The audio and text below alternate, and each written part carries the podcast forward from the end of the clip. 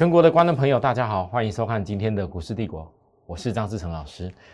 从大约两个礼拜前跟大家谈到说，我我认为这一次外资不会笨笨去抬轿，所以在指标过热区的时候，投资人要特别注意，有很多去年第四季那种专门靠题材炒作的公司，你可能要注意到第四季结束以后，它到底营收跟获利可不可以吻合它的一个期待。就要告诉大家，不要只有一直想要去追一些题材的股票。你真的要做的公司是能够实现在未来题材的。你真正要做的产业是它真的可以实现，而且是那种爆发能量很大的。所以我今年二零二零过来，我直接定掉霸占电动车。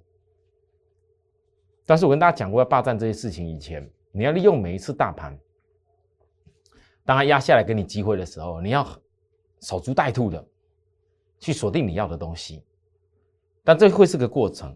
如果你没有先懂得判断大盘如何、什么位置点不是你适合追的点，当你控制不了心情冲下去的时候，就会产生一种状况。到了一月三号那一天，我很清楚跟大家讲，没有回档的会压回。我还讲了一些像元宇宙啊、什么低轨卫星等等的，已经有压回过的股票，要注意外资下一步。经过几天压回过后，来到昨天啊，报报成大前天。我跟大家说，各位之前那时候外资休假没有买到的部分，你觉得外资期你们会想压到哪边去？其实点已经有设定差不多给你了。来到了昨天几乎快要破一万八的时候，我跟大家讲，月均线扣低档的关系，现在来到月均线这里合理要有支撑，但是要两天当中稳住不破，它就会弹。可是哦，我必须告诉大家，十日线。再过几天以后慢慢扣高，这扣高的过程里面，如果要突破实线，那个量一定要放大。今天到了尾巴收盘，量是比昨天大一些，但是你要注意到，如果越往实线之上，量是没办法持续放大的话，那现在面对国际盘，因为国际盘那边美国的纳斯达克跌的比较多。好，我先大家提醒，那纳斯达克跌的多是有原因的，很多人看到大跌下来就开始怕的要死。可之前我跟大家讲过，台北股市那时候很多人。一直认为这个跟国际盘没有关系的，反正台股一万一万八一万八千二一万八千三一万八千六，哇，马上一万九了，两万了，大家都一直认为台股就要冲。我说不是这样看的。那你现在看到国际盘，人家已经早就先跌下来过了。那台股在这当中，之前认为不用跌了，现在又怕国际盘跌，我们台股要补跌的人，很多投资人你不觉得你的前后的逻辑就会不大容易正确了吗？在这边涨的时候说不用理国际盘，啊跌的时候你就一定要理国际盘，其实从头到尾通通都是一样，都是要理的，那只是时间上的差异而已。那台股唯一现在在这里，因为量并没有说放的特别大。我昨天讲过了，月均线在灌破，它除非带量灌破，不然基本上以现阶段月均线扣在扣底点在低档，十日线要扣在高档，这个盘最好的办法，它是以时间。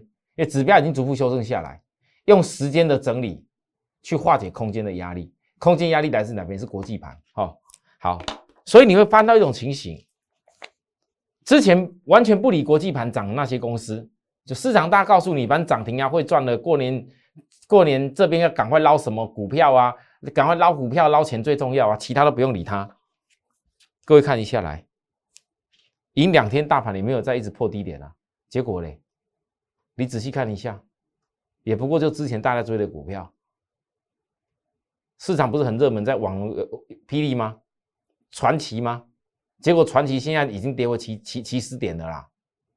之前市场不是很热门，去年第四季大家宏达电、预创吗？所谓的那个元宇宙吗？各位，各位你知道吗？就从去年第大家元宇宙追在大量点的时候。预创跟宏达电到了今天为止，已经跌了快三十趴了哎。还有雅信呢，我每个人都跟你讲雅信雅信，结果从最高点爆量过后，也跌了快三十趴了哎。哥，投资人，你心里可以统计一下，那跌了快三十八叫做小事情吗？大家告诉我，跌了三十趴，快三十八，是不是跌完了？这我不敢说，这叫小事情吗？如果你一百万瞬间。不到多久时间，已经跌到了跌掉了大概三十万了，三百万跌了快一百万不见了。你下一步怎么办？如果这个盘现在我说的，如果这个盘还能够维持在这这一种这一种呃这样子，用时间化解空间的话，或许有些股票还能够经过一段时间下跌以后，振作振作，给你一个反弹。但万一呢？万一呢？现在很多投资人问题面临到什么啊？老师，再来要要过农历新年了啊！我股票赔了那么多，最近很多投资人来到我们的赖里面，问了我的问题。有的人开始意识到，老师，你之前说了很多话，真的很关键。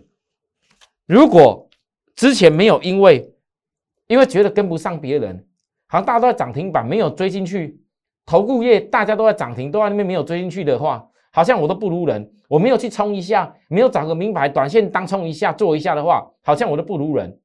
结果呢，你当时急着觉得不如人的结果，你冲下去的结果，你的一百万、你的五百万、你的三百万，通通买下去以后，现在嘞，现在你就会想要，哈，糟糕，有的有的已经赔这么多了，我赶快剁掉，赶快剁掉。你当时急着觉得不如人，现在跌下来了，看到人家不分析了，又想要赶快剁掉、剁掉、剁掉。各位投资人。你有多少个一百万？如果就三百万的朋友就好。你有多少一百万可以这样短短没有多少时间就剁掉？啊，回想起来，当时在买这些股票的时候，就好像如果今天你跟着我张志成，我们讲句最难听的，你再怎么样连电，就算是我当时提醒你该卖的点，你没有卖掉，你也不会差这么多啊。利基电也没差这么多吧？再讲讲电动车的股票也没差那么多，那更不要讲最近我跟大家报告航运，你们折来折去的一直在那里。可是投资你们翻到这个问题了，当你觉得很兴奋，感觉上要赶快去大赚的时候，感觉上好像宏达电、预创等等一些元宇宙、什么低轨卫星的，之前一大堆游戏题材的跌下来，好像快三成没什么感觉哦。真的，你算起来，当你看到你的钱，当你看到万一在破底的时候，你就觉得。快撑不住了，那你三百万，你杀了一百万，认赔杀出去以后，各位，你觉得你今年还剩下多少？所以很多时候，很多股票，假如你真的觉得那些股票不错，你真的觉得元宇宙什么公司不错，你真的觉得游戏什么公司不错，只要那个题材挂在上边，你看之前就游戏挂一个元宇宙的边，不就大家这边一直炒作吗？啊，实际上呢？各位投资人，你没有了解过吗？真的游戏公司随便挂一个边，就跟元宇宙搭了上边，就可以大家加入元宇宙去那边虚拟世界，诶诶诶，真实一大一一大堆的商机了吗？真的有这么简单吗？股价在涨的时候都不会有感觉。我当时说过了，去年第四季很多题材硬拉炒作的公司，就跟。两年前那时候疫情生技股一大堆人那边炒作拉的股票一样道理，结果你们那些生技股现在在哪里？也不过就大前年第二季的事情，现多少人生技股在那里已经多久了？依然还在原地原地那边躺在那里，还赔了一大堆，不知道怎么办啊！到最后又又又又又又又看不下去了。各位投资人，很多人在这时候，我我只能说，假设你当时没有学会。控制自己的情绪，没有学会过度兴奋去追股票的话，那你现在就要学习，不要过度的悲观而去乱杀股票。也许你手中有些好的股票，你当你现在学会这件事情以后，该不行的，你该调整的，你除非是看到有更好的标的，看到有些股票一样的大盘回档的时候，我们要霸占电动车的公司，这个标的实在是比其他股票好太多，本利比也低。位置点也不高，而且还有连接到国际型的这些大大的商机，那你当然要很多股票，你看不到机会了，以前只靠题材追的，你就自己要认，这叫持股上股票市场压回没什么不好，是你要知道未来要有什么东西对你最有帮助，你才去换股，才换的会快会对嘛，而不是每次在大涨的时候。啊！大家就告诉你，反正赶快做这个股票，追什么你就会赶快赚。各位，你现在回想起来，很多事情是个少走一招，尤其在很多人很兴奋的时候做的事情。如果让你从头再来一次，我两个礼拜前讲了很多炒作题材股，我没有讲哪些股票，我也没有告诉大家要赶快做空。我我敢说，我绝对是市场第一个。从我生日月活动一结束以后，我就在告诉大家，你们有些股票题材炒作的注意，已经要大跌下来了。我绝对跟各位报告过，但是我相信现在在台面上很多人，当时行情在热的时候讲的比我还要厉害的多的是。现在我抓到高点，大盘压下来的过程当中，很多股票我跟你报告压下来过程当中。人家讲空的也比我还厉害，可以拿一堆什么证据，拿一堆什么软体，拿一堆软体以前怎么样？我已经跟你讲过了，那些东西都不见得是真实的。只有一样东西是真实的，你真正在节目上看到的内容跟方法，你自己可以复制去办得到的时候，那才会是真实的。各位投资人能知道我说的吗？那种事后马后炮都没有用，就像是我这几天，我上礼拜给大家一个。我觉得我很担心许多投资人，因为你不知道你的股票怎么处理，所以我透特别透过我分享我带会员的讯息内容，就一个电动骑兵就好，分享给所有来报名登记、免费登记的朋友。我说到我就会做到。那各位你看，昨天利基店一大堆人要骂。你看了也是骂啊，都空头现行的，这个还能看吗？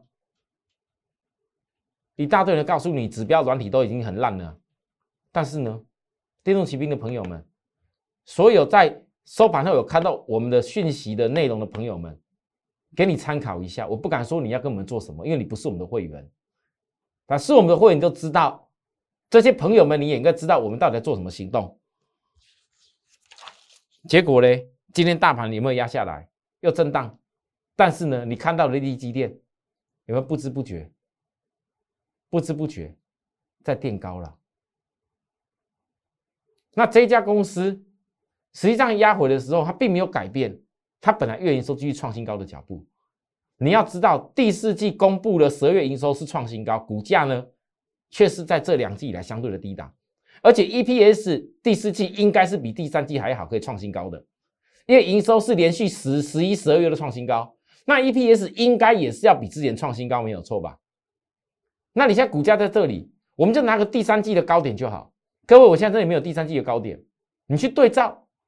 如果 EPS 可以创新高，第四季再怎么说，第四季的获利能力比第三季好，难道股价没有超越第三季高点的差价吗？而且压下来过程里面，你如何去判读？如何去判读它或者产生机会？如果在超卖区大家怕的不要的时候，你去看出这些事情，这是本来就该早知道的，早就知道事情。但是跌的时候，很多人就认为那不会是那没有用了，那会觉得说那个已经不用再看了。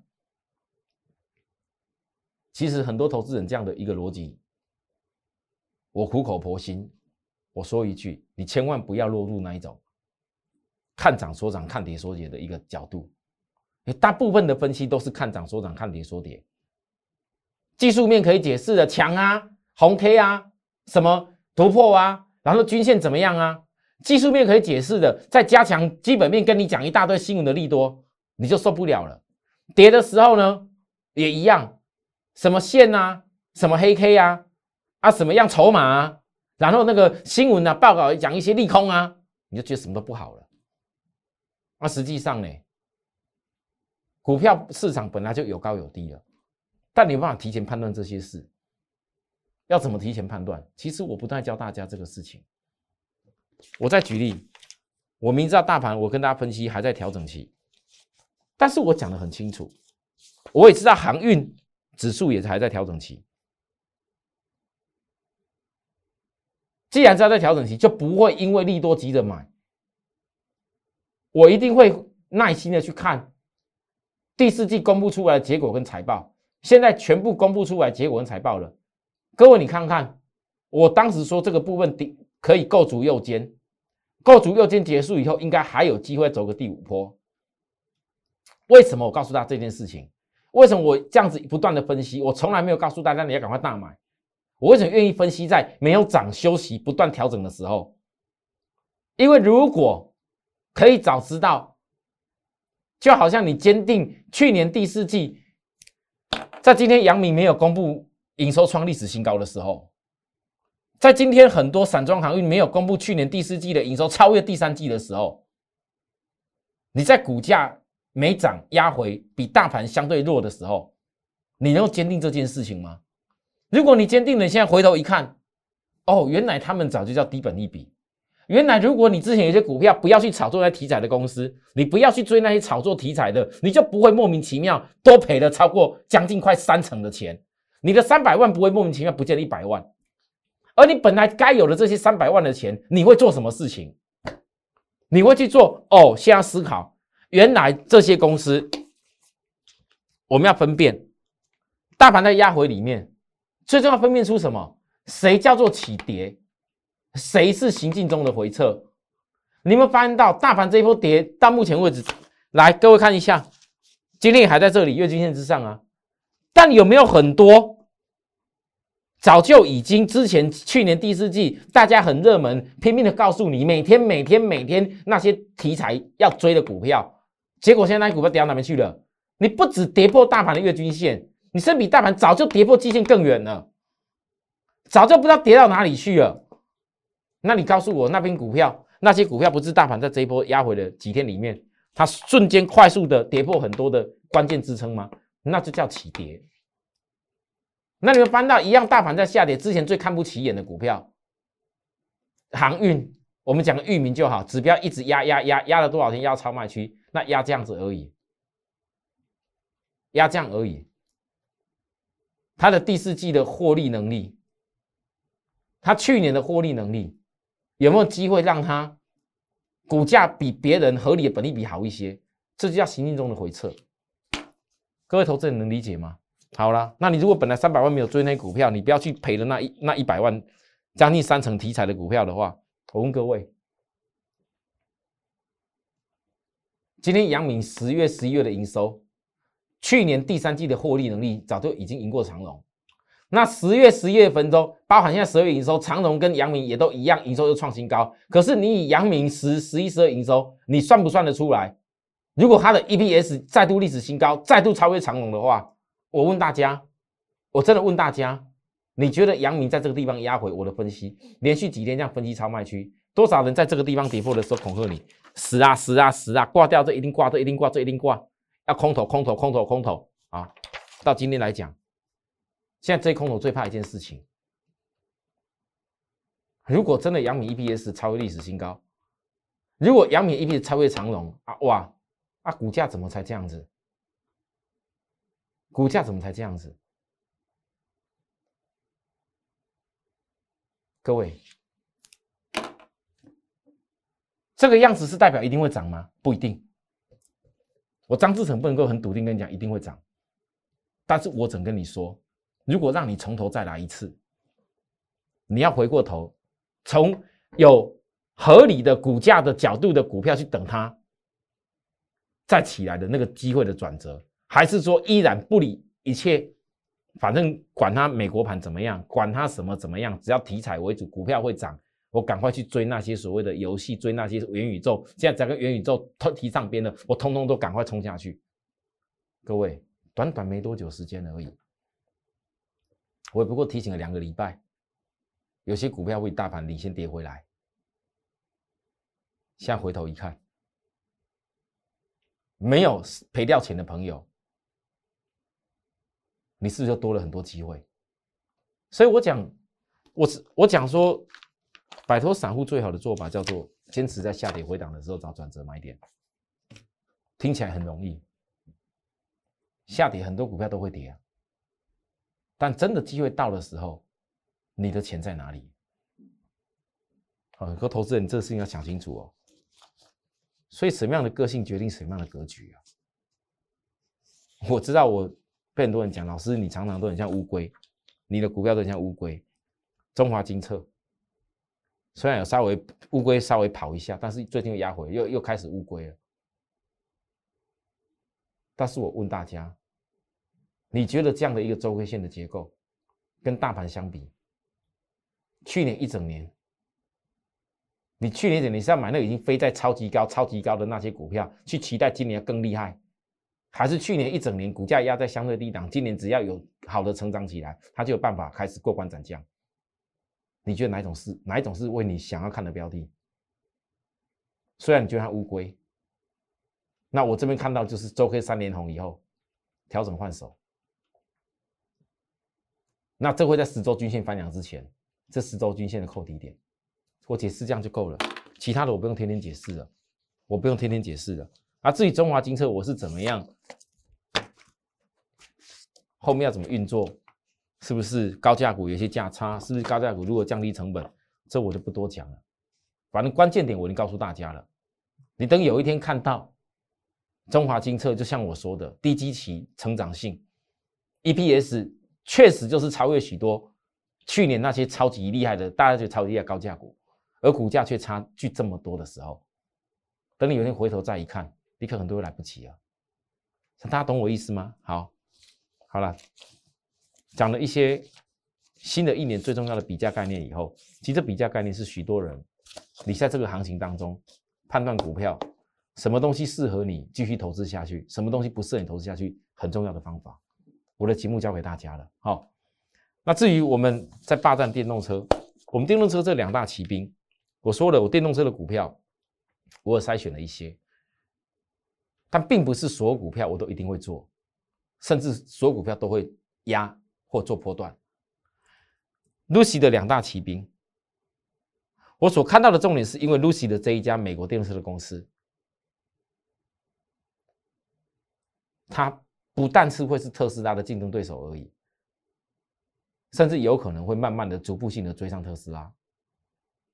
我从当时十二月一开始跟大家介绍露西德的厂房，介绍露西的为什么下跌，告诉大家露西的下跌的最主要原因是什么，为什么酝酿它未来以后的反攻。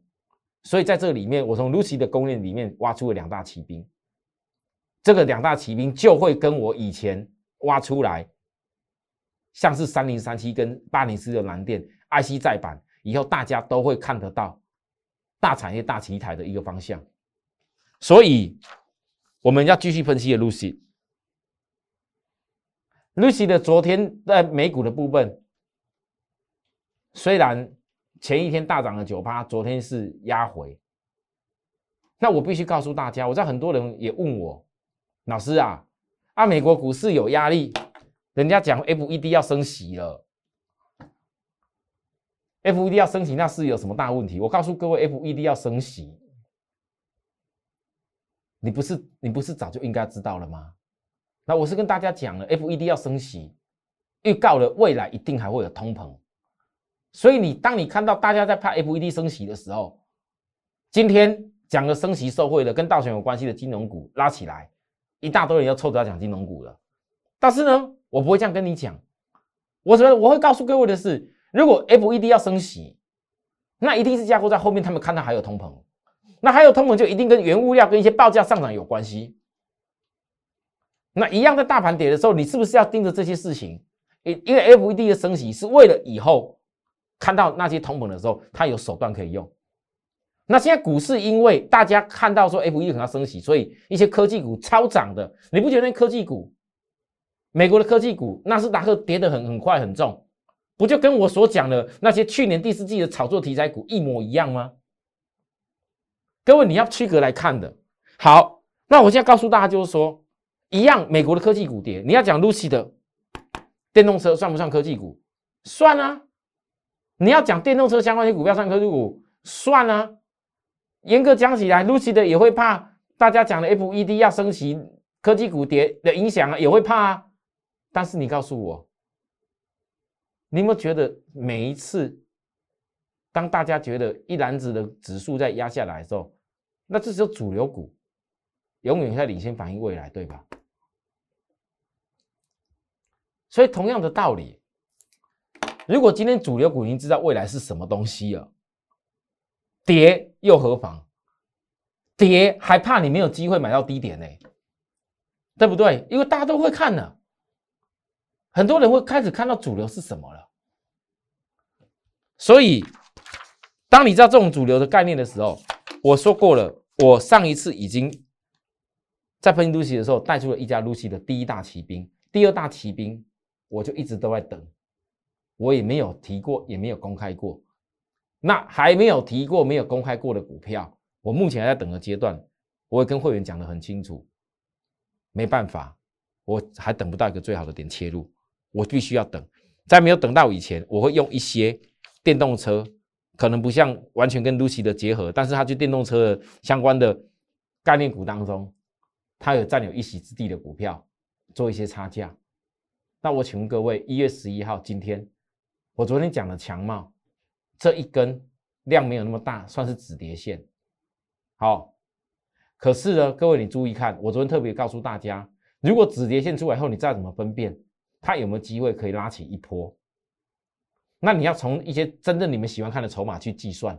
筹码不是说，啊，老师啊，头先一直卖耶，啊，强码是还没跌完哦，老师啊，那个什么那个什么股票法的一直在卖耶。我告诉大家，他卖，他卖，难道是你今天才知道吗？啊，之前在拉高的时候，怎么不觉得他会卖，啊，跌的时候他反而在卖。你要去思考，抖音到底在做什么？那然后今天这边这边又跟昨天差不多的时候，各位，我只有一点要分析给你听。我昨天讲了一句话。我说，对于强茂，我的看法只有一个：当投信已经赔钱到他有点受不了的时候，反而就是我们会产生一个可以赚价差的机会。为什么呢？你看看这里是昨天投信的库存点，一样的价位位置，你把它对照过去，在这里的时候，一样的之前的价位一样价位的时候，投信的库存点在这里，你会发现到当时这个价位，投信库存才这些。到了现在这个价位，投信库存是还在比这边还多，这告诉你什么事情？告诉你这当中投信有些增加的库存，现在等于是怎么样赔钱呐？一样的价位，库存张数却比较多，那中间所差异的是什么？那我问大家，投信难道看不出来这个现形吗？他不知道很多人现在怕 FED 升息吗？那当时他们会买强茂的理由是什么？然后就使用强茂这种全台湾算第一大、全世界将近第七的股票，在所谓的 Mosfet 二极体领域的部分是这种地位的公司。当时投信曾经买的这些，现在全部就全部不要了，看烂了，它倒了啊！那我问各位，你觉得投信会怎么做？你觉得投信会怎么做？有没有投信有机会给你一个反弹高点可以卖？有没有？你看了再怎么话，你觉得现行再差，有没有一个反弹高点可以给你卖？然后教科书教你的指标超卖区不是最好的卖点。昨天这个拉，各位去看看我过过去教过大家了。那外资重重的外资又来了，所以今天杀下来是很正常，对吧？可是我从头到尾不会去分析那些重重的外资，因为那都是短线的。我要分析的是真正一直以来。一样是一家公司，既然投信以前可以看好这么多，那现在在这里看起来它很多很多持股是赔钱，投信会不会稍微自己看到未来的部分又又有什么不一样的做法？它如何降低成本的做法？你只要看得懂、学得会这样的公司，就算是行情跌，已经领先大盘先压回，投信又这样子的部分，你有没有机会赚那个价差？自己去想啊！我这样提醒大家，好吧？再来，那当然这样的公司也是为了让。我在 Lucy 的另外这家骑兵还没出来以前，我先让会员有一个可以短线累积一些钱的标的哦。那至于我们 Lucy 的第一大骑兵，我先说，我每天的分析很重要。很多会员如果资金额没那么多的，你一定要注意我这每天的分析。我到目前为止都一直没公开的原因，就是在于希望很多人还有机会衔接上来。一再度今天压回，当时大量起攻前的价位，而这在指标又到超卖区了，这算是量缩的结构。我问大家，看起来怎么样都很差。照理讲，空头现行，应该爆大量一直下杀吧？可是这个叫量价式转折吗？我认为这个叫洗盘，因为如果你跟我一样对电动车坚定不移的话。如果你跟我一样对电动车两大骑兵，它不是在超级高价股，它是价位低低的开始要起来。这两大骑兵，Lucid 已经开始在市场上越来越占有一席之地。这两大骑兵，如果这一大骑兵还跟充电特别有关系，你是不是更对电动坚定不坚定不移？我甚至告诉大家，这一大骑兵，你们注意看哦。我今天分析多一点东西，这是所有电动车未来所有充电重要的装置，它有分第一级的、第二级的，跟 DC 直流的第三级的。其实只要跟充电有关系的部分都很重要，甚至你第一级的可以用什么车充，第二级的必须用什么车充，第三级的用什么车充，这个通通都跟美国的政策有关。拜登为什么五十万座的充电桩要什么要先做？他为什么要领先先换哪些的一个规定？联邦要换什么车？其实这通通都有关系的。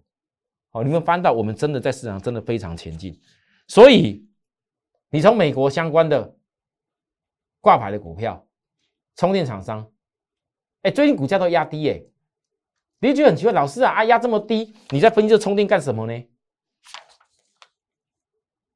好，EVGo、VLTA，老师，这些充电厂商都压这么低，你为什么要分析他们呢？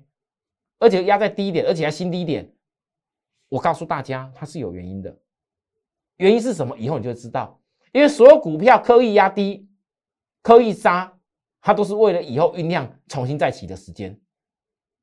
而且你最关键，你要注意到说，为什么这些厂商，它通过上市不是很久？好，各位，你要去思考美国到底在做什么事。好，如果你思考懂这些事情，如果你知道未来有潜藏很多的利多，电动车要从一级、二级、三级一样一路发展下去，我问大家，这些东西都实现了吗？如果你都知道这些事情，大家觉得，我今天不断的跟大家强调，压回的时候，我们锁定我们的电动骑兵。我们要复制以前跟 PCB 当时 IC 再版，我两家小鸡抓起来养大的一个过程当中，各位觉得我这样跟大家报告对不对？因为我在实践财富由小变大的方法，我会这样坚持下去做。但是呢，坚持不是坚持在什么产业都都这样做，是在于真正可以爆发力实现的产业上面，我才会这样做。好了，今天跟大家报告这个地方，我们的节目如果说有很多的。内容跟观念大家觉得不错，我还是希望大家好认同我们、喜欢我们的人，把这份理念我们一块散播出去，大家按订阅、开启小铃铛，表达支持我们的心意，我都会很谢谢你们。那至于说想了解我们更多的 Telegram 或者是 Line，扫描加入我们，好，记住 Telegram 跟 Line 一定要用扫描加入我们，这才是我们唯一没有被外面模仿或者。那些诈骗集团也用我名义的唯一正宗的一个 Like 跟 Telegram，好，谢谢大家收看，明天再会，拜拜。立即拨打我们的专线零八零零六六八零八五零八零零六六八零八五摩尔证券投顾张志成分析师。本公司经主管机关核准之营业执照字号为一一零金管投顾新字第零二六号。新贵股票登录条件较上市贵股票宽松，且无每日涨跌幅限制。投资人应审慎评估是否适合投资。本公司与所推介分析之个别有价证券无不当之财务利益关系。本节目资料仅供参考，投资人应独立判断、审慎评估并自负投资风险。